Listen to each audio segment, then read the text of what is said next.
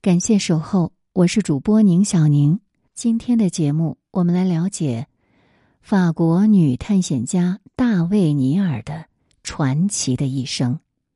文章来源：西藏人文地理三幺八旅行记忆线上博物馆，作者：旅行记忆博物馆。三幺八旅行记忆博物馆。为纪念第一位进入藏地的法国女性探险家大卫·尼尔，定制了礼堂牧人手工制作的黑帐篷，用蜡像惟妙惟肖的还原了1923年大卫·尼尔和他的义子雍登在藏地旅行的场景。旅行期间，为了避免被人发现真实身份，大卫·尼尔乔装成乞丐。经常搭帐篷在野外宿营，他手中捧着旅行日记，怀中揣着一把手枪，以保证旅途中的生命安全。博物馆细腻全面的展现了大卫·尼尔的藏地之行，让观者身临其境，感受这位欧洲女性探险家的果敢以及对藏地的无限热爱。亚历山德拉·大卫·尼尔。一八六八至一九六九，法国探险家、作家、藏学家。一九二四年远赴东方，来到神秘的西藏，这是他一生印象深刻的旅行。他出版了著作《一个巴黎女子的拉萨历险记》，简称《拉萨之行》。西藏的巫术和奥义，以及在贵族、土匪的地区。这就形成了他入藏旅行的三部曲。一九六一年出版了关于藏传佛教书籍《永生与轮回教义与实践》，他被公认为有史以来第一位访问拉萨的西方女性。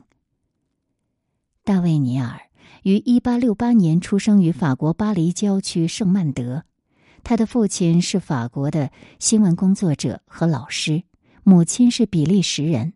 一家人移居比利时，比利时就成为他的第二故乡。从小喜欢探索世界的他，曾在拉萨之行中写道：“从五岁起，我就希望摆脱狭窄的界限，渴望走出花园大门，沿着道路前往未知的世界。”而少年时期，大卫·尼尔曾因为在家里度过无所事事的假期感到痛苦。他写道：“我不止一次的哭泣，我深刻的感受到生命在流逝，我的青春在无聊中虚度，我失去了原本美好的时光。”十七岁的大卫·尼尔，在布鲁塞尔车站登上了一列通往瑞士的火车，冒险穿越瑞士阿尔卑斯山的圣戈达山口。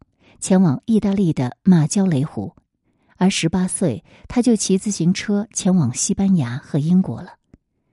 从小对宗教感兴趣的他，在伦敦学习英语，并参加了布拉瓦斯基夫人组织的神学学会研究小组。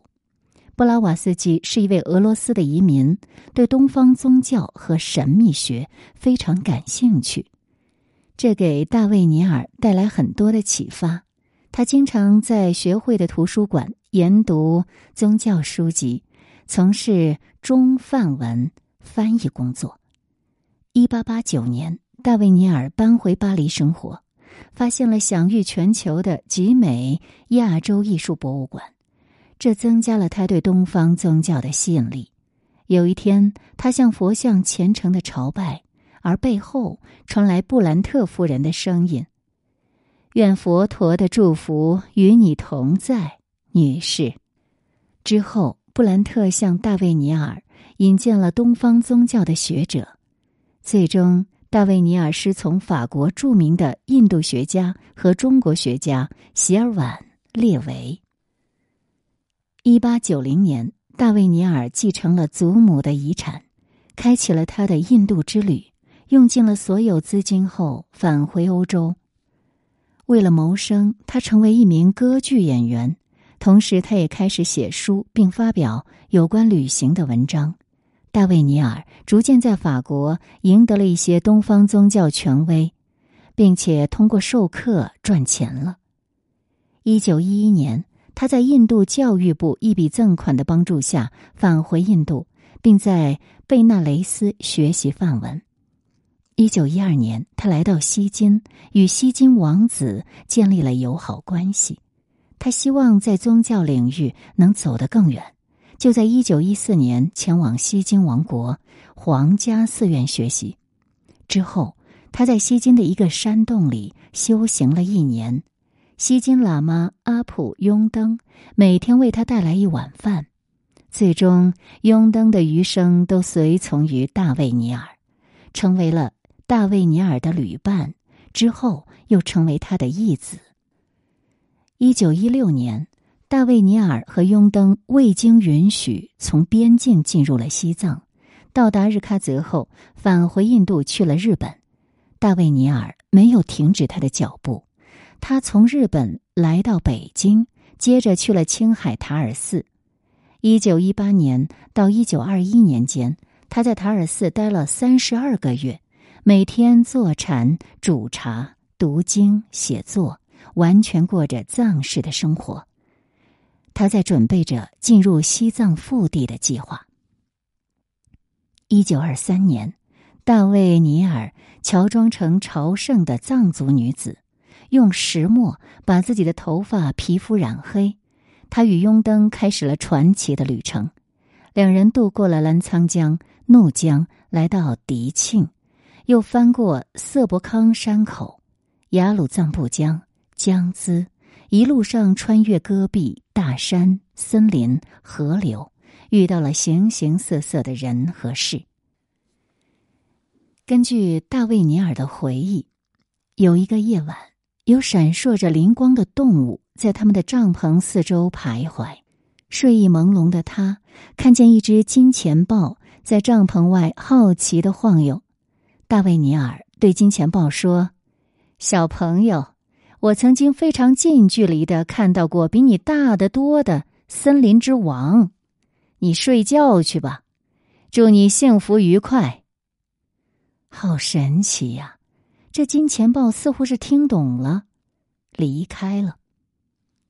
有一次遇到强盗抢劫，雍登当时已经被团团围住，毫无还手之力的大卫尼尔只能大喊着最敬畏的神的名字。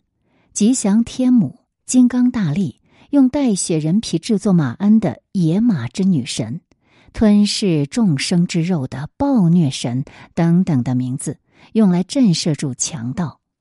紧接着，就在大卫尼尔召唤完后，神奇的事情发生了。突然间，森林变得昏暗，灌木丛刮起了风，一些神秘和凄凉的声音从山谷深处传来。长空中充满了大家都不懂的意义的威胁性的言语，强盗们便被吓得赶紧跑了。历经千难万险，大卫尼尔和雍登在一九二四年到达拉萨。他们在拉萨待了两个月，遍访布达拉、小昭寺、拉萨河、巴纳郡、巴阔街及罗布林卡等等。他们在布达拉宫前留影纪念，这是他一生中最难忘的日子。虽然他说，即使有人给我百万法郎，让我在同样条件下重新开始这样的冒险，我确信自己也不肯这样干。但他始终对西藏念念不忘。一九二五年春天，大卫尼尔回到了法国。他写的西藏旅途文章成为巴黎远航杂志上的中国梦，《拉萨之行》这本书于一九二七年在法国出版，引起轰动。一九二七年，《纽约时报》的评论家阿尔玛·路易斯·奥尔森写道：“大卫·尼尔的旅程展现了不可思议的身体耐力。当年的法国形成了真正的大卫·尼尔热潮。”他被授予法国地理学会金奖，并被任命为法国荣誉军团骑士。一九三七年，年已六十九岁的大卫尼尔决定回到中国藏区。他和义子雍登途经布鲁塞尔、莫斯科和西伯利亚大铁路到达中国。由于当时日本正进行侵华战争，大卫尼尔的旅程辗转于北京、五台山、汉口和成都之间，并着手写了《在暴风雨的乌云下》，以及在中国辽阔的西部蒙昧地区。他于六月三十日。离开北京，前往佛教圣地五台山。他在五台山搜集了相关佛学资料，但由于日本侵华军队疯狂的烧杀抢掠，许多外国人劝他离开中国。大卫尼尔始终恋恋不舍，他不想放弃入藏的机会，迟迟不肯离去。一九三八年六月四日，他来到了四川打箭炉，也就是康定。直到一九四四年被困于康定，打箭炉遍布逃兵和难民，他只好栖身于英国传教区六年，潜心写作，研读佛教教育。一九四六年，大卫尼尔回到法国迪涅，出版了《在中国辽阔的西部蒙昧地区》。他在书中指出，我们有许多事。要向中国人学习，他们也有许多事向我们学习。我们必须与中国建立文化、外交和商业关系，从而使双方互相受益。一九五五年，义子雍登因病去世，大卫尼尔独自度过晚年生活。一九六六年，他九十八岁，他写道：“我。”应该死在羌塘，死在西藏的湖畔或大草原上，那样死去该多么美好啊！大卫尼尔于一九六九年与世长辞，享年一百零一岁。一九七三年，他的骨灰和他的义子雍登的骨灰一起散落在恒河中。他的房子现在是亚历山德拉·大卫·尼尔博物馆，全年对游客开放。